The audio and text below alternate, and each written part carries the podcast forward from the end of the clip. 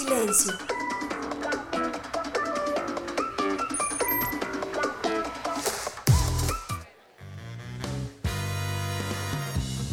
Iglesia, ¿cómo están? ¿Cómo están? ¿Cómo están? Por favor.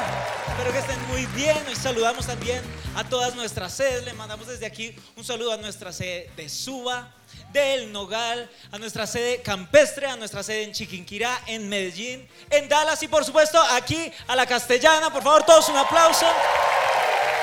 Les damos oficialmente la bienvenida a nuestro juego mundialmente reconocido que se llama Hágalo. Uy, no, eso estuvo flojísimo. Entonces vamos a hacerlo otra vez, hagamos de cuenta que nada pasó. Bienvenidos a nuestro juego increíble y afamado en todo el mundo, nuestro increíble, increíblísimo juego. Hágalo. Es un aplauso, por favor. Así sí. Bueno, muy rápido. ¿Este juego en qué va a consistir? Tenemos aquí a dos concursantes, a mi mano derecha Samuel, a mi mano izquierda James, y ellos son pianistas, tecladistas expertos, pero para subir la complejidad en este juego les trajimos unos tecladitos de juguete, donde ellos van a tener que interpretar la canción que saquen en estos papelitos que están en esas urnas. ¿Qué pasa? De aquí para allá será el equipo de Samuel y de aquí para allá será el equipo de James. A ver quién se oye más duro, quién se oye más fuerte.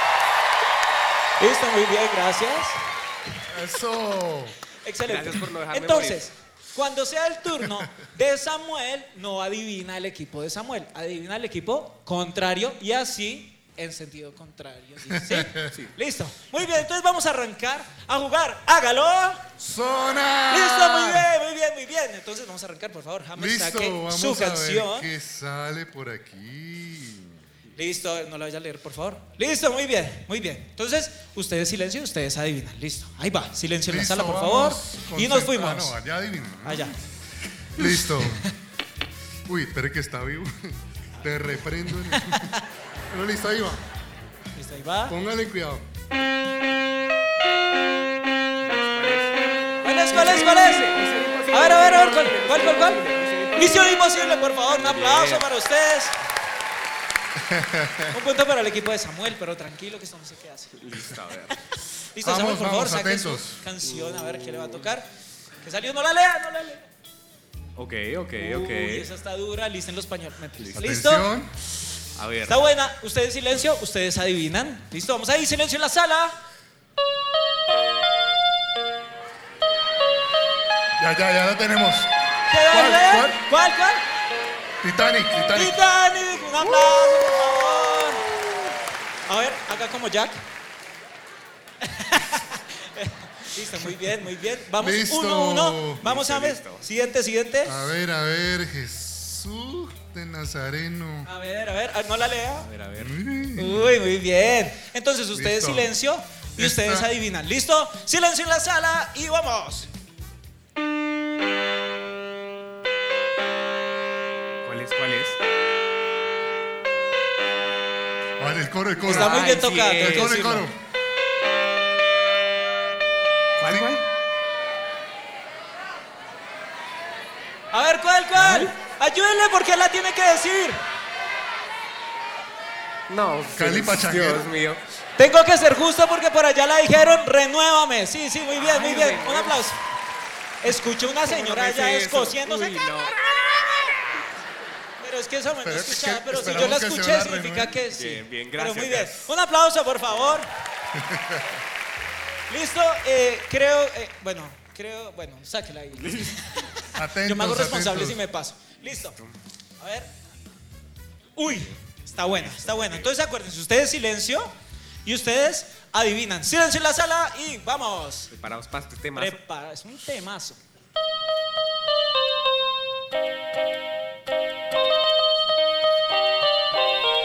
¿Cuál? ¿Cuál, cuál? A Ah, ver, yo el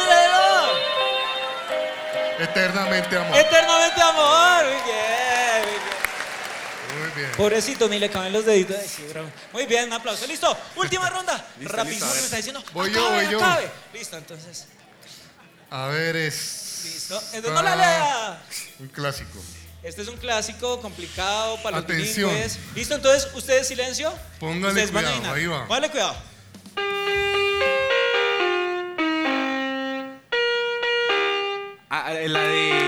Esta. ¿Cuál? La de- Esa, esa. Eso, estos son Reebok, son nada. Bien. Muy bien, se vale. Cualquiera de las Bien, dos bien, traducciones bien, se vale. ¿Cuáles trajo hoy los que? No, Converse. Ninguno de los dos. No, ninguno. Se adivina toda, para, la, para la guachafita, sino Sí, toda para la la guayabita secular. sí, pero para renuévame no. Bien, listo. Última, última canción. O sea, esto puede definir todo. Esto lo puede definir Atentos, Sí. atentos acá. todo. Uy, Clásico. no digo nada. Clásico. Clásico. Silencio ustedes y ustedes adivinan. ¿Listo? Silencio en la sala.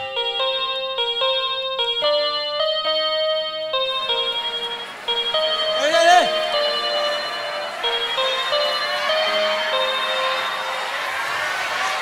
Océanos. Océano. Océanos. ¿Cómo hace el océano?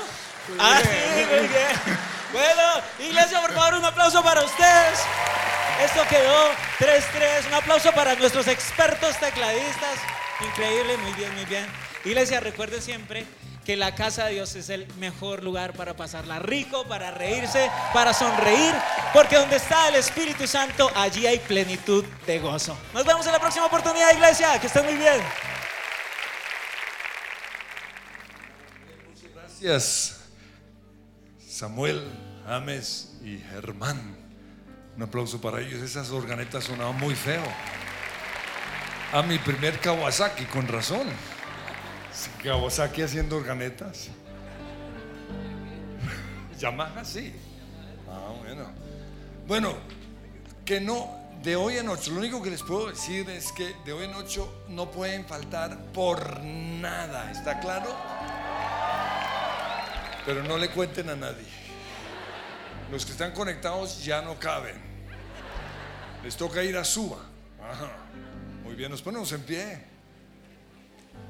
En el desierto yo te conocí como mi amado. Y en el desierto yo te conocí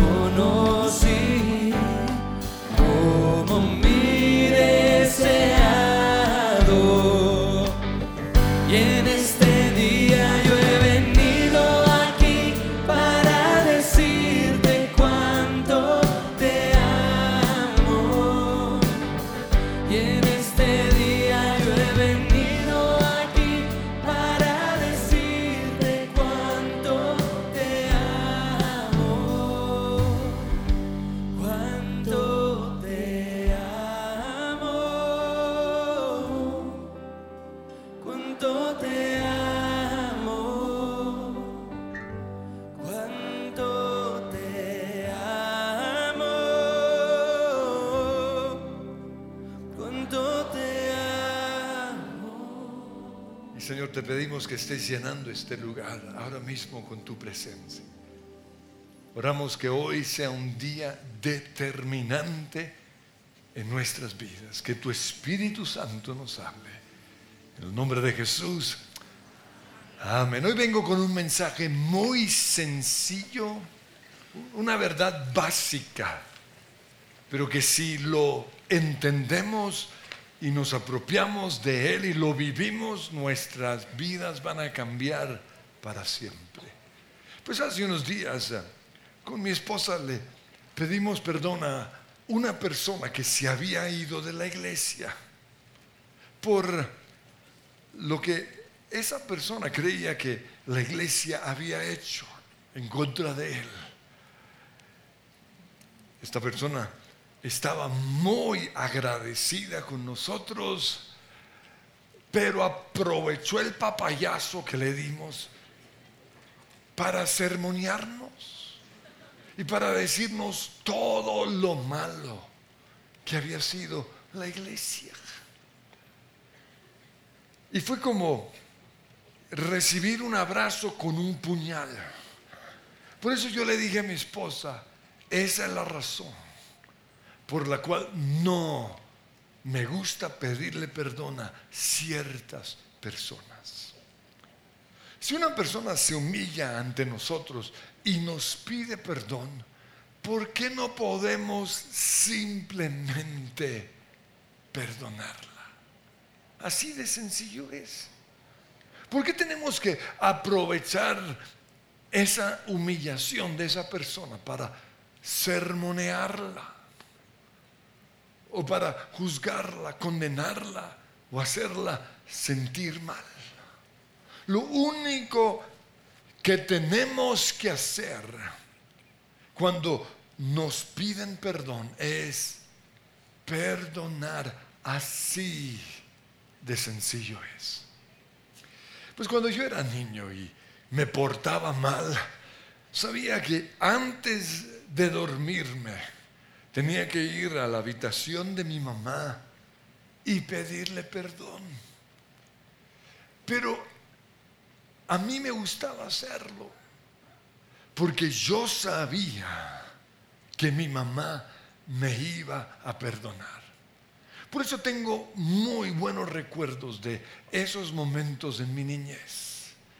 Recuerdo que le decía mamá, perdóname por.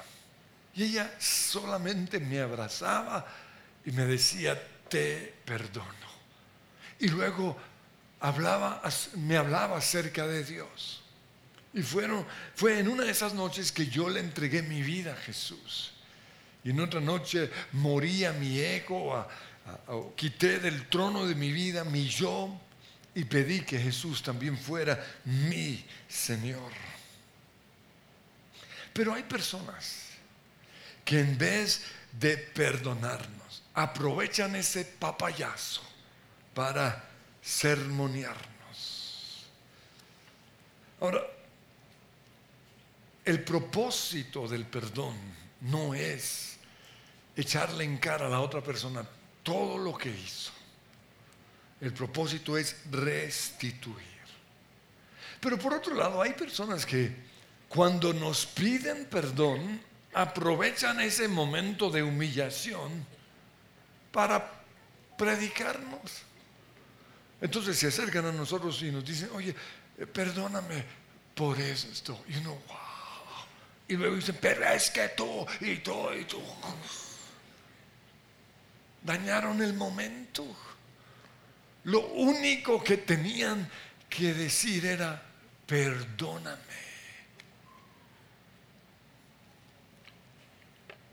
Jesús dijo en Mateo 18:15, si un creyente peca contra ti, háblale en privado y hazle ver su falta. Si te escucha y confiesa el pecado, has recuperado a esa persona. Ha habido restitución. Y Lucas complementa un poco más eh, esto que dijo el Señor y añade lo siguiente en Lucas 17:3. Si hay arrepentimiento, perdónalo. Aún si la persona te agravia siete veces al día y cada vez regresa y te pide perdón, ¿qué debemos hacer? Perdonarla y punto. No más. No hay que sermonear. No hay que señalarle todos sus errores. No hay que condenar a esa persona. Solo perdonarla. Es que pedir perdón es un acto de humillación. Y la Biblia dice en Santiago 4:6 que Dios se opone a los orgullosos, pero da gracia a los humildes. Cuando una persona nos pide perdón, se está humillando y está reconociendo su error con el propósito de restituir esa relación. Por eso, en vez de tomar una actitud de superioridad y humillar aún más a esa persona, lo único que tenemos que hacer es perdonar. Si yo le pido perdón a alguien y no me perdona, o me perdona pero también me sermonea, yo no creo que le vuelva a pedir perdón a esa persona. Y esto es lo que creo que está pasando hoy en, en muchos matrimonios. No, una persona, uno de los dos, comienza obedeciendo lo que el Señor dice y pide perdón. Y lo único que espera de la otra persona es, claro, te perdono. Pero en vez de eso dice, te perdono, pero tú y tú y tú y tú. Y por eso sale peor que como entró. Y tal vez sale con esa determinación, nunca más vuelvo a pedir perdón.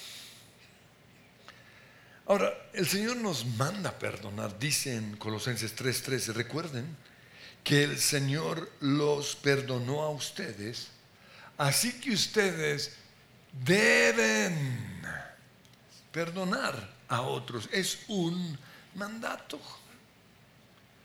Y para cumplir con esto, antes de que esa persona nos venga a pedir perdón, nosotros ya tenemos que haberla perdonado. Tenemos que aprender a perdonar rápido. Porque si hacemos eso, cuando nos vengan a pedir perdón, simplemente vamos a decir, claro, te perdono. Y no le vamos a recriminar absolutamente nada. ¿Por qué? Porque el único que tiene derecho de juzgarnos o de juzgar a las otras personas es Dios. Y lo interesante es que Dios, que sí puede juzgarnos, no lo hace. Lo sé porque cuando David le, pide perdón, él sale perdonado. Por eso en el Salmo 32, versículo 1 al 2, él dice, dichoso aquel a quien se le perdonan sus transgresiones, a quien se le borran sus pecados. Dichoso aquel a quien el Señor no toma en cuenta su maldad. Cuando yo le pido perdón a Dios en la mañana, Él no me saca listado de todos mis errores, no. Él no toma en cuenta mi maldad, simplemente me perdona y es lo que David sigue diciendo, te confesé mi pecado y tú perdonaste mi maldad y mi pecado. Y esto que dice David es tan impactante que Pablo lo vuelve a repetir en Romanos 4:8. Dichoso aquel cuyo pecado el Señor no tomará en cuenta. Entonces, lo único que tenemos que hacer, y esta es la verdad que quiero que quede en nuestra mente, es perdonar y no decir nada. La Biblia nos cuenta la historia del hijo pródigo. Cuando él fue a pedirle perdón a su papá, el papá no le dijo nada. Lo voy a leer, está en Lucas 15, 21. El joven le dijo, papá, he pecado contra el cielo y contra ti. Ya no merezco que se me llame tu hijo. Pero el padre que hizo, le, lo regañó. ¿Y dónde está toda la plata que te di? Y estuviste allá con esas viejas en quién sabe dónde. Y no te... ¿Ven eso ahí? No. El padre ordenó a sus siervos, pronto, traigan la mejor ropa para vestirlo, pónganle también un anillo en el dedo y sandalias en los pies, traigan el ternero más gordo y mátenlo para celebrar un banquete, porque este hijo mío estaba muerto, pero ahora ha vuelto a la vida, se había perdido, pero ya lo hemos encontrado. El Padre, en la parábola del Hijo Pródigo, es un cuadro de Dios. Y si Dios, cuando nosotros le pedimos perdón, nos perdona sin cantaleta, sin sermonearnos. ¿Quiénes somos nosotros para creer que tenemos derecho de recriminarle a las personas todos los errores que han cometido? No. Por eso, lo único que tenemos que hacer cuando alguien nos pide perdón es perdonarlo. Unos versículos antes, dice Lucas 15, 20, que cuando el hijo pródigo se acercaba a la, a la casa o a la hacienda, cuando su padre lo vio y se compadeció de él, salió corriendo a su encuentro, lo abrazó y lo besó. Entonces, ¿qué hizo el padre del hijo pródigo? Celebró fiesta, lo abrazó y lo besó.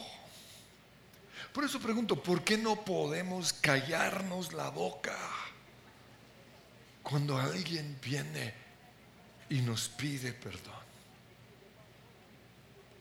Y la razón es porque creemos que si no decimos nada, le estamos dando permiso para que lo siga haciendo. Pero todo lo contrario. Lo que nos hace libres del pecado no es condenar, no es la condenación, sino el perdón. No es el legalismo, sino la libertad. No es la ley, sino la gracia. Pero la otra razón por la cual nos cuesta perdonar es porque queremos cas- castigar a esa persona por lo que nos hizo. Queremos que se sienta mal.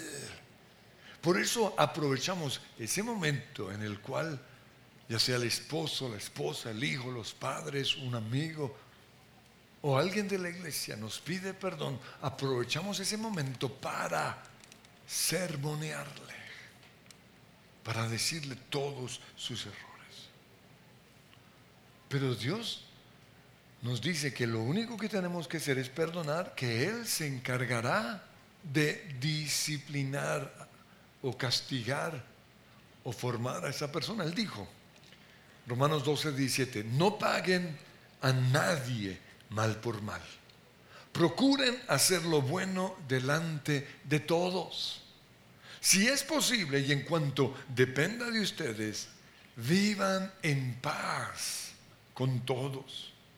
No tomen venganza, hermanos míos, sino dejen el castigo en las manos de Dios, porque está escrito, mía es la venganza, yo pagaré, dice el Señor. No tomen venganza. Simplemente perdonen. Entonces la Biblia lo único que dice que tenemos que hacer es pedir perdón y perdonar. Entonces nosotros tenemos que pedir perdón a las personas, nuestro esposo, nuestra esposa, nuestros hijos o el que sea, si la hemos embarrado, si los hemos herido, lastimado con nuestras palabras, si cometimos algún error. Y es obvio que Dios quiere que nosotros pidamos perdón a las personas así como tenemos que pedirle perdón a Él. En 1 Juan 1.9 dice, si confesamos nuestros pecados, es decir, si a Dios le pedimos perdón por nuestros pecados, Él es fiel y justo para perdonarnos y limpiarnos de toda nuestra maldad.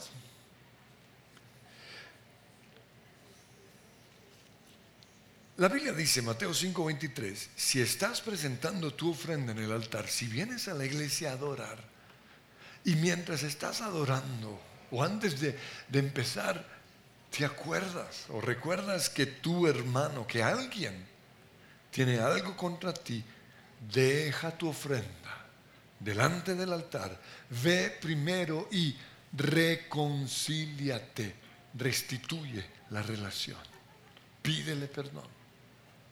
Y ahí sí, presenta tu ofrenda de alabanza. Santiago 5:16 dice, confiésense unos a otros sus pecados y oren unos por otros para que sean sanados. Entonces Dios sí nos pide que pidamos perdón, pero también nos pide que si alguien nos pide perdón, que lo perdonemos. Dice en Colosenses 3:13, sean comprensivos con las faltas de los demás. Cuando alguien peca en contra nuestra, nosotros en ese mismo instante tenemos que ser comprensivos, es decir, buscar lo bueno. Sí, me cerró el desgraciado ese, pero porque puede estar de afán. No, o sea, es como tratemos de entender, no de juzgar. Sean comprensivos. Sí, mi esposa me está gritando. Pero es que hoy es el día, ¿qué? 24, 20, no sé qué. Sean comprensivos, siempre piensen lo bueno. Bueno, mi esposa ya no sufre de eso, ¿no? No le digan.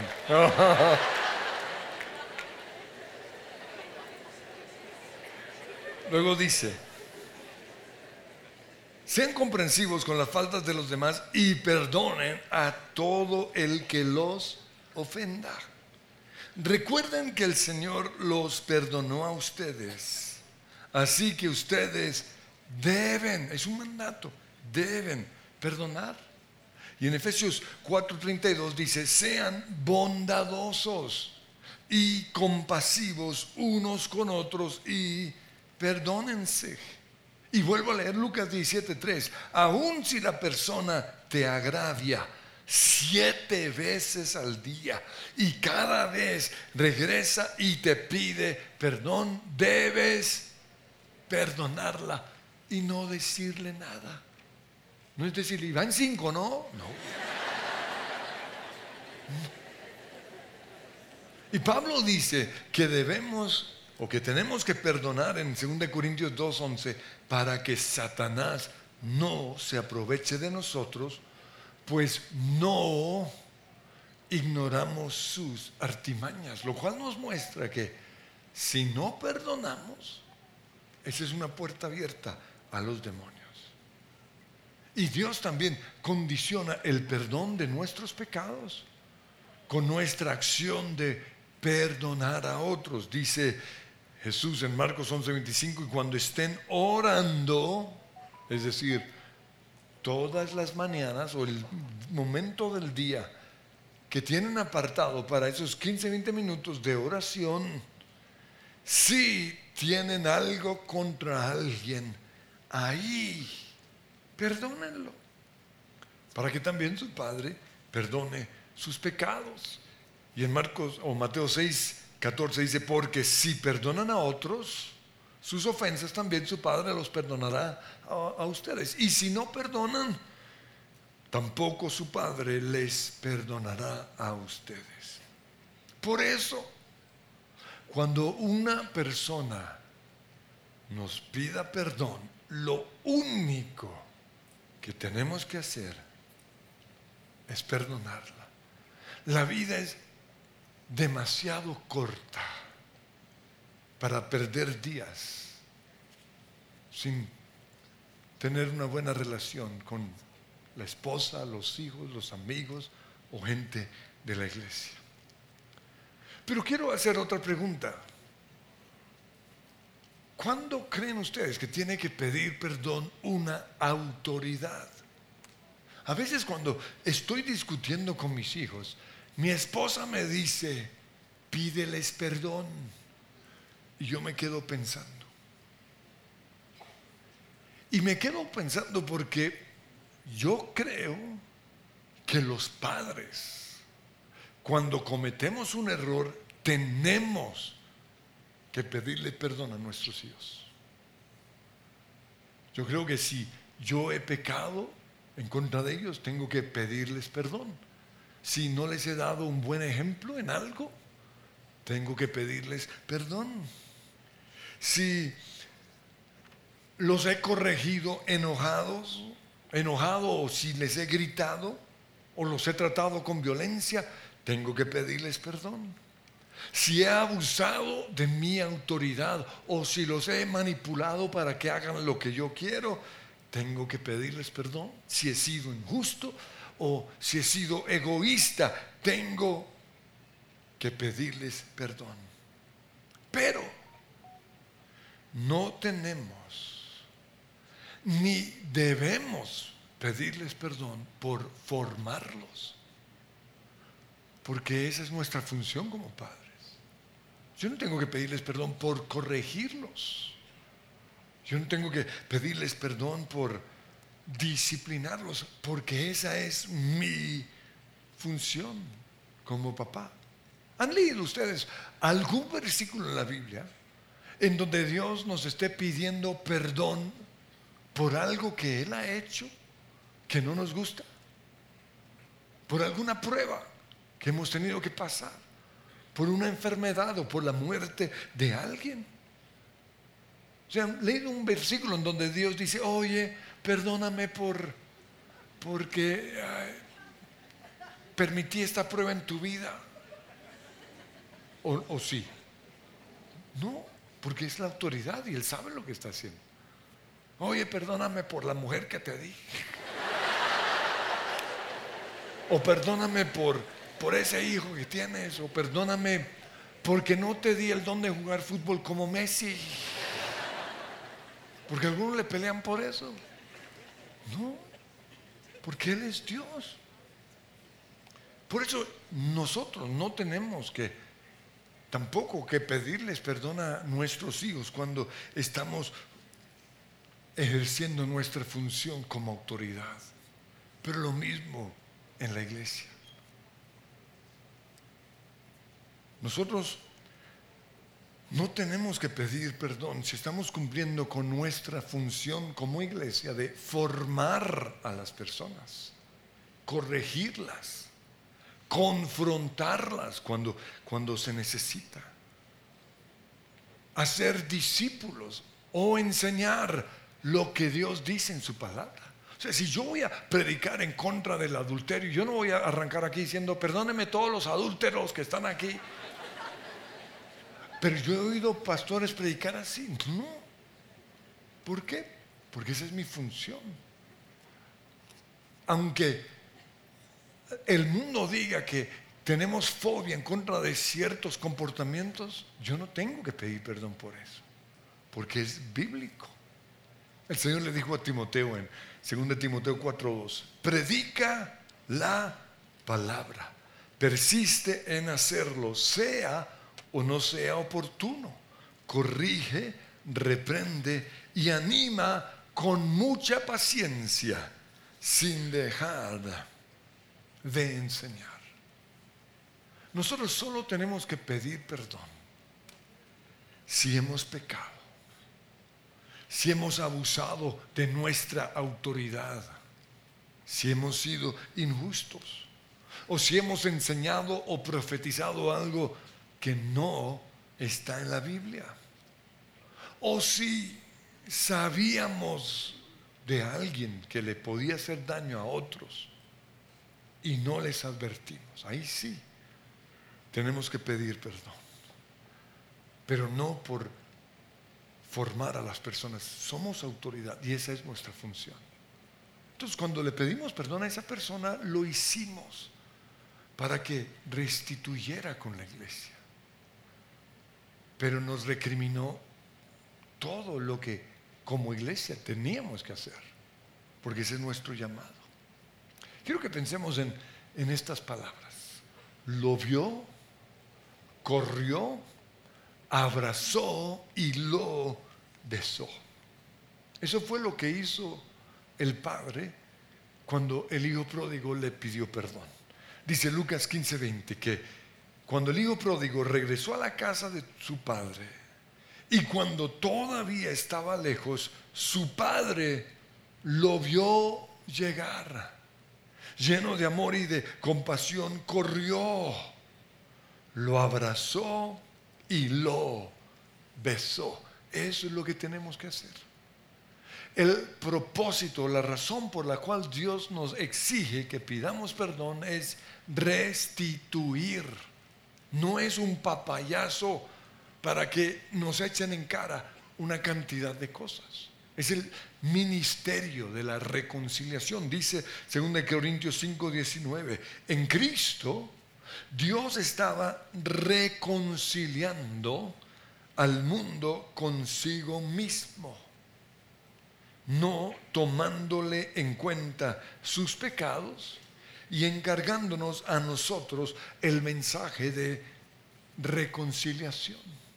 Entonces, cuando pedimos perdón o cuando perdonamos a una persona que nos está pidiendo perdón, estamos haciendo lo que Dios hizo, restaurando relaciones. Es el ministerio de la reconciliación. Pero yo no voy a perder tiempo pidiéndole perdón a una persona en donde no veo una actitud o la evidencia de que me quiere perdonar. Cuando el hijo pródigo llegó a la casa de su padre desde la distancia, se dio cuenta que su padre estaba mirando por la ventana, lo estaba esperando. Cuando lo vio, corrió a recibirlo, lo abrazó y estaba sucio y lo besó. Y luego vemos que celebró. Entonces, ¿cómo podemos lograr esto? El secreto es perdonar antes de que nos pidan perdón. Es perdonar por anticipado. Si queremos ser como Dios, eso es lo que tenemos que hacer. Cuando yo le pido perdón a Dios por mis pecados, yo sé que Él me ha perdonado. Yo veo esa evidencia en su vida, dice, o en Él. Dice Romanos 8.1, ninguna condenación hay para los que están en Cristo Jesús. Para nosotros perdonar así como Dios perdona, tenemos que tomar la decisión de perdonar de manera inmediata. Pero también tenemos que tomar la decisión de no decir nada cuando nos pidan perdón, aunque tengamos ganas de hacerlo. No, porque el propósito es restituir. Aunque no nos pida perdón por todo lo que debería pedir perdón, no, no importa, listo, dijo la mitad o, o un poquitico. Es lo que le decimos a Dios. Pero aún así Dios nos perdona. Entonces, en nuestro tiempo a solas, y a veces toca rápido, ¿no? Porque yo soy de los que pido perdón rapidísimo, y si mi esposa no me perdona rápido, se dañó todo. Entonces ahí tiene que orar en lenguas y... Pero más bien les voy a dar un camino más fácil y es perdonar por anticipado, que fue lo que Jesús hizo en Getsemaní. Él sabía de todo lo que iba a aguantar camino hasta la cruz. Pero cuando todas esas pruebas vinieron, él ya estaba bien porque ya había perdonado a los discípulos que lo iban a abandonar, a Pedro que lo iba a negar, a Judas que lo iba a traicionar, a los religiosos o a los gobernantes que lo iban a comparar con el peor bandido. Él ya los había perdonado. Entonces ahí en nuestro secreto con Dios tenemos que preguntarnos lo siguiente, ¿qué ofensa tendría yo que perdonarle a mi esposa? Y yo creo que todos los que estamos acá sabemos exactamente lo que hace nuestra esposa o nuestro esposo, que nos saca la piedra, que nos lleva a querer descuartizarla. Entonces, hagan su lista. Voy a hacer, aquí tengo el listado de mi esposa, no me ayuda. Es que no le ayudo nada, que no le ayudo. Que prefiere estar con otros que conmigo. Que no toma mi lado sino el de los demás. Eso siempre me lo dice. Al otro no se los digo porque es lo que ella me hacía a mí, entonces no. Mm. Pero a mi hijo, a mi hija. ¿Vieron lo que dice aquí? ¿Yo qué le tengo que perdonar a mis hijos? ¿No? Que, que tal vez ya no me honran como autoridad. Que no soy ah, el, el- el que los forma. O ya no me ven así. Y cada uno sabe lo de sus hijos, que, que no estudia, que, que no se está esforzando, que no tiene visión, o quién sabe qué, o vicios, o sus amigos. Pero también hijos, ¿qué tendrían que perdonarle a sus padres? Ah, que siempre me dice, que siempre hace, que nunca. Eso es lo que hay que perdonar. Pero lo mismo a la iglesia. ¿Qué tendrían que perdonar a la iglesia? Que no me usan, que son injustos. A ese sí y a mí no. Que no han oído mi lado de la historia. Que no me visitaron cuando estaba enfermo. O alguien me debe plata en la iglesia y eso no se lo puedo perdonar. ¿Qué tendríamos que perdonar a nuestro trabajo? ¿No? Que no me valoran, no me pagan un sueldo justo, no tengo futuro. Cuando ya sabemos esto, podemos hacer el proceso de perdón. Y el punto de partida del proceso del perdón es saber que ya fuimos perdonados. Por eso Dios nos perdona de manera inmediata, porque la Biblia dice que en Cristo ya fuimos perdonados. Entonces, cuando vamos a pedirle perdón a Dios, ya nos acercamos como personas que Él ya perdonó. Y luego, luego le- leo el versículo, Colosenses 3:13. Recuerden que el Señor los perdonó a ustedes. Así que ustedes deben perdonar a otros. Que cuando vengan a pedirnos perdón, ellos sepan que ya los hemos perdonado. Porque hemos hecho esta oración en el nombre de Jesús. Perdono a y lo perdono por. Y ahí decimos todo lo que nos ha hecho o lo que nos podría hacer. Pero también tenemos que renunciar a toda mentira, pensamiento, obsesión en nuestra mente. Y lo otro, crucificar o clavar en la cruz ese deseo o ese derecho que creemos tener de recriminarles. Quiero que nos pongamos en pie.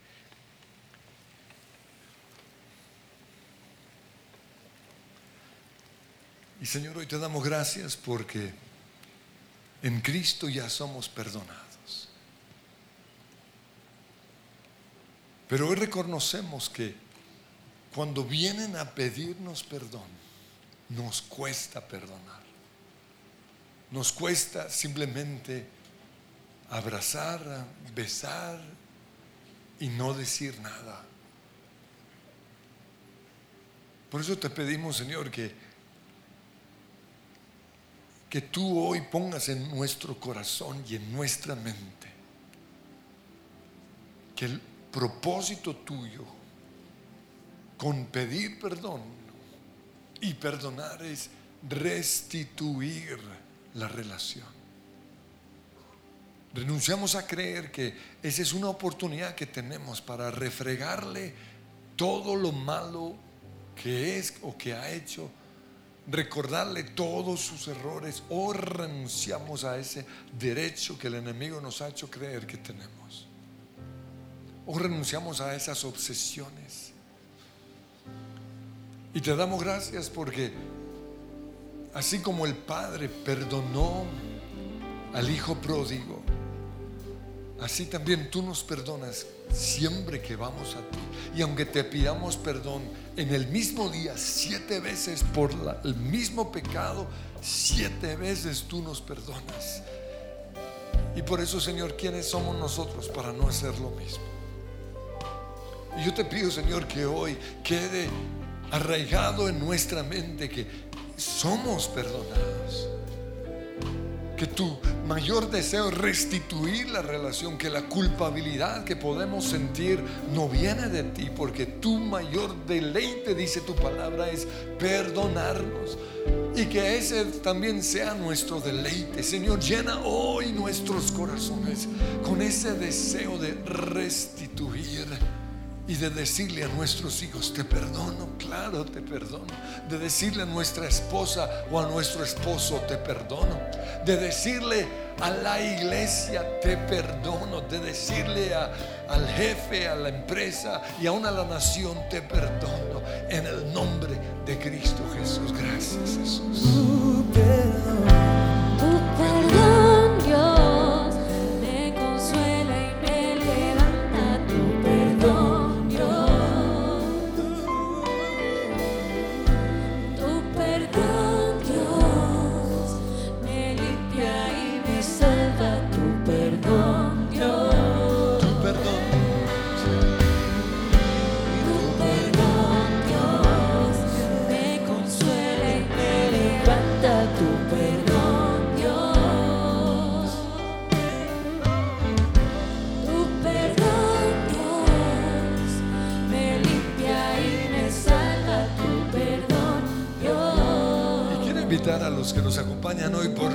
Y por favor permanecen de pie.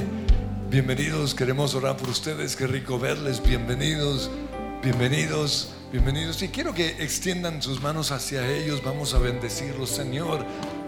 Yo te pido que hoy salgan de este lugar sabiendo que ya fueron perdonados. Que tú no viniste a este mundo a condenarlos, sino que viniste a pagar el precio de nuestro pecado al morir en esa cruz. Pero también muéstrales que esto solo es efectivo si te recibimos. Te pido, Señor, que hoy ellos puedan recibirte a ti. Lo mismo oramos por los que están conectados en el nombre de Jesús. Y quiero guiarles en esta oración. Digan conmigo, Señor, te doy gracias por morir en esa cruz y recibir el castigo que yo merecía.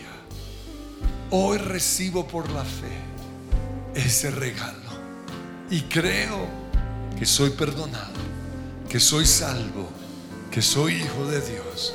Amén. Y queremos darles un fuerte aplauso de felicitación, de bienvenida. Pero también queremos que sean los primeros en salir. Queremos darles unas once, son tres, cinco minuticos mientras aquí salimos, sus amigos los van a buscar afuera.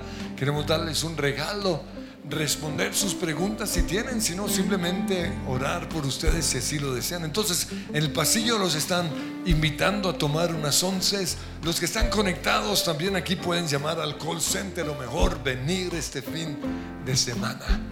Listos, esperamos un segundo mientras ellos van saliendo. Recuerden que de hoy en ocho no pueden faltar. Ahora, nunca deberían faltar, ¿no es cierto? Lo bueno es que volvió la iglesia de los miércoles porque nos tenían abandonados. Yo sé que la lluvia, que los paros, pero también me dijeron que es que los jóvenes están de vacaciones. ¿Cuántos universitarios hay aquí? ¡Wow! ¡Qué bendición! Nos ponemos en pie, terminamos celebrando. Three, four.